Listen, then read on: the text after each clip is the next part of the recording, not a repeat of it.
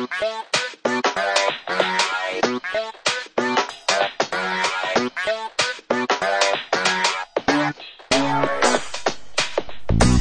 ist Computius.net, der Audiopodcast von Computius.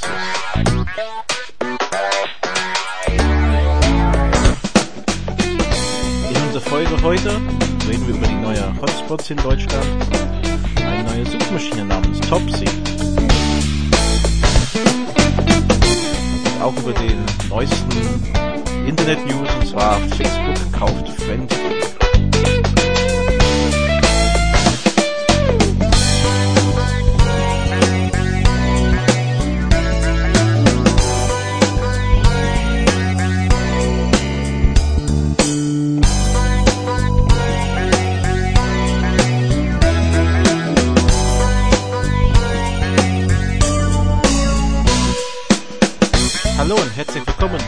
Folge 15 von Computers.net. Heute drei Themen, wie immer in letzter Zeit, und wir fangen an mit einem neuen Hotspot-Möglichkeit. Wenn Sie Hotspots noch nicht kennen, das sind ja Orte, wo Sie mit ein WLAN-Gerät, das kann ja ein Laptop sein, ein Netbook, ein PDA, auch vielleicht sogar ein Handy, ins Internet gehen können. Ähm, mal kostenlos, mal kostenpflichtig. Und das gibt es oft in Hotels und so Konferenzräume, aber auch in Deutschland, äh, hauptsächlich sagen wir in den McDonalds, Starbucks, Flughäfen, Bahnhöfen, Raststätten, Raststätten. Und das sind alle in diesem Fall diese fünf genannten Varianten Hotspots von der äh, Telekom, also T-Com, T-Mobile und sind da ja also nutzbar entweder auf Zeitbasis, zum Beispiel mit einem Kreditkarte oder Sie lassen das auf Ihrem Telefonrechnung buchen. Und es gibt auch die Möglichkeit, ein Hotspot Flat zu buchen für die Online-Kunden. Ähm, die ist dann im Rahmen ein Paket wie Call Surf Comfort Plus enthalten. Und das kann dann sehr nützliche Sachen sein. Da rede ich aus eigener Erfahrung. Nicht nur, wenn ich irgendwelche WLAN Schulungsmaßnahmen machen muss ähm, oder ja, einfach ein, ein WLAN testen in einem fremden Netz, dann ist es sehr nett, einfach zum McDonalds zu fahren, Kaffee zu trinken und da den WLAN zu testen. Aber auch ähm, Bahnhöfe weniger, aber auf jeden Fall ähm, Flughäfen habe ich sehr interessant gefunden, Raststätten. Ähm, einfach wenn man im Flughafen in Frankfurt ist und man muss zwei Stunden vorher da sein, dann kann man diese Zeit auch produktiv nutzen und ja, wie gesagt, irgendwo hinsetzen und mit dem Laptop ins Internet gehen. So, dann war es bis jetzt so, dass man da wenig Auswahl hatte zwischen McDonald's und Burger King, nenne ich als Hauptkonkurrent, weil ähm, Burger King diese Funktion nicht hatte. Zumindest in den Filialen, die mir bekannt sind. Jetzt zieht Burger King aber nach. Und zwar haben sie ein System die sie implementieren wollen, heißt freehotspot.com und damit sollte man auch ins Internet gehen können über WLAN und jetzt ohne irgendeine Anmeldung oder Tarif. Und das wird dann interessant. Das wird natürlich ein Verkaufsargument. Ähm, bei McDonald's gibt es so eine Möglichkeit, da kann man was ausfüllen ähm, in den äh, erster Seite und so eine Stunde kostenlos surfen am Tag. Aber ich muss ehrlich sagen, ich habe es auf den Geräten, wo ich es probiert hatte, nicht zum Laufen gebracht, also auf dem PDA oder so. Ähm, auf dem Laptop, glaube ich, habe ich es noch nicht ausprobiert, weil ich dann meinen Tarif jetzt habe und den auch nutze. Auf jeden Fall eine interessante Entwicklung, dass Burger King das jetzt auch anbieten wird. Und eins muss man aber sagen, zu diesen ganzen Netzen, die sind unverschlüsselt. Das heißt, ihr Daten wird ohne Verschlüsselung ins Netz übertragen. Das heißt, wenn die Seite halt eine Verschlüsselung hat, okay, aber so grobe ja, Nachrichten lesen oder zum Teil E-Mails lesen, wird dann ohne Verschlüsselung dann da äh, übertragen. Es gibt VPN-Clients. Das ist da, wo die Telekom doch ein bisschen den Vorteil hat. Sie bieten wenigstens für Windows eine VPN-Software an, damit diese Verbindung verschlüsselt ist zwischen dem Laptop und der Telekom-Server. Das sollte man dann doch überlegen. Wenn Sie einen Firmenlaptop haben und da eine VPN-Verbindung ins eigenen Firmennetz haben, dann sieht das auch natürlich besser aus, weil sie können dann verschlüsseln zwischen ihr Laptop und den Firmenserver. Sie surfen dann über ihrem Firmennetz wieder raus, aber dafür sind Sachen wie E-Mails und so weiter eigentlich verschlüsselt. Für mich, ich bin da, ich sag mal so, erfreut drüber, dass es das gibt, aber da ich inzwischen mich dran gewöhnt habe, mit UMTS-Sticks auch unterwegs zu arbeiten, ähm, was dann mich komplett unabhängig macht von irgendwelchen WLAN-Hotspots und natürlich mit vielleicht ein bisschen besserer Sicherheit, ähm, ja, werde ich mal schauen, inwieweit ich das jetzt hier in der Gegend teste, beziehungsweise ich bin gespannt, ab wann ich das testen kann. Wir haben in den letzten Tagen eine Entdeckung gemacht, dass ähm, wir einfach mal Kommentaren bekamen von einer Seite namens Topsy. Ähm, Topsy ist eine interessante Sache. Es ist eine Suchmaschine, die sagen powered by Tweets. Also man muss es erstmal verstehen. Die Tweets sind ja diese Kurznachrichten auf Twitter.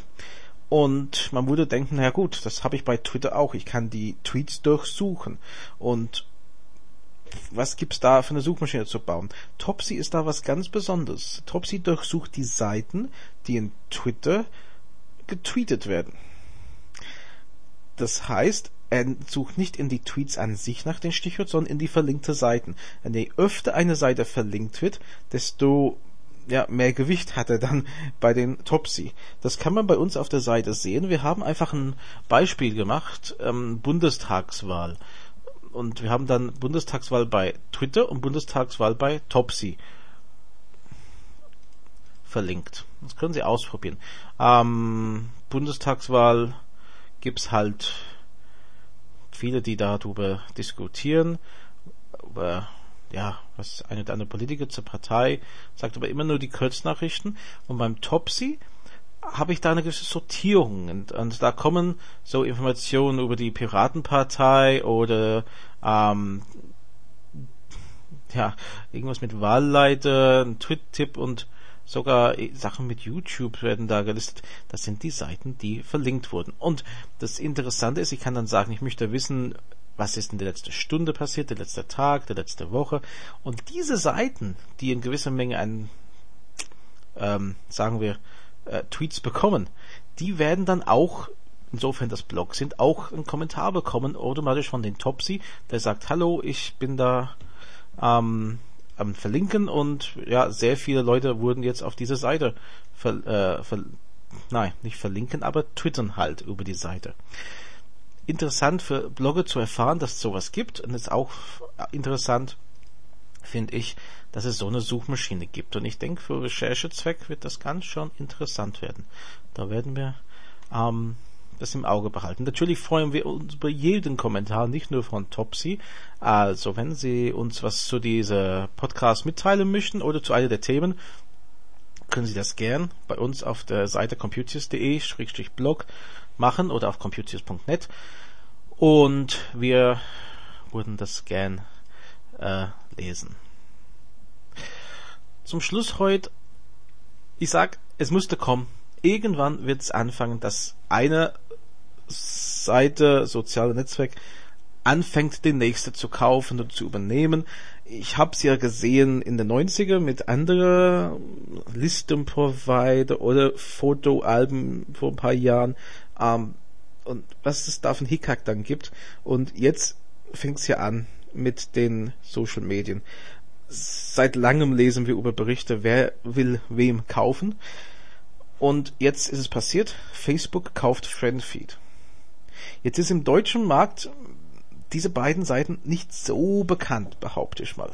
Also Facebook vielleicht eher und ich nutze mein Facebook. Also ich habe da Kontakte zu Leute, die ich kenne von zum Beispiel Schultagen oder Arbeit oder ja, wie auch immer, oder auf Interessengruppe über Spanien und da habe ich tatsächlich eine gewisse Nutzung. Ich bin bei Facebook, ich stelle auch Links bei Facebook rein und ich bin bestimmt auf irgendwelche Fotos da zu sehen. Ähm, nicht unbedingt von mir reingeladen.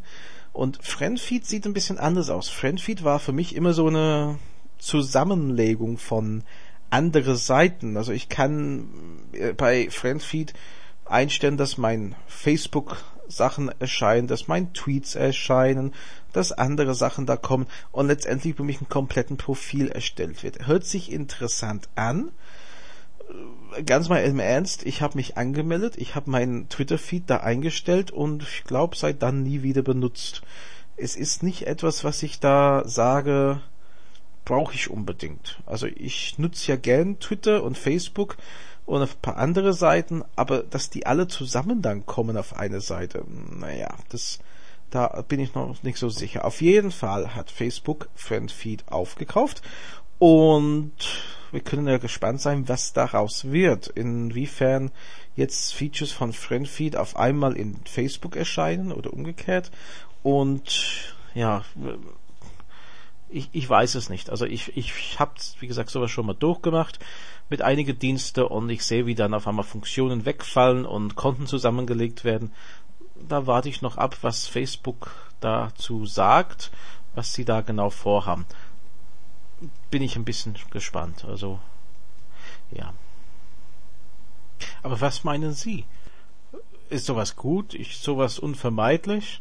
Nutzen Sie diese Dienste oder wie ist das? Schreiben Sie uns einfach auf www.computius.de im Forum oder auf dem Blog. Ähm, wir würden da gerne ein bisschen Feedback haben, ob, ja, ob Sie das auch lesen, was wir da schreiben, behaupte ich mal. Ja, und apropos schreiben, denken Sie bitte auch an unser Newsletter unter www.computius.info. Können Sie sich da anmelden? Und wir sind dann nächste Woche wieder da mit einer neuen Ausgabe von Computius.net. Bis dann.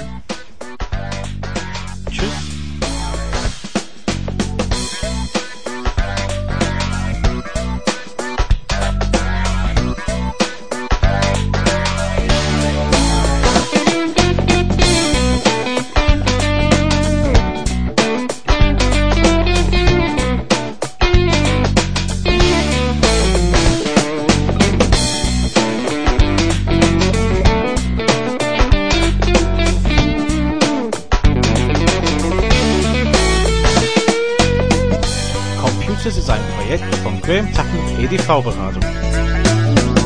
Verantwortlich für den Inhalt ist Graham Tuckenden in 61440 Oberursel.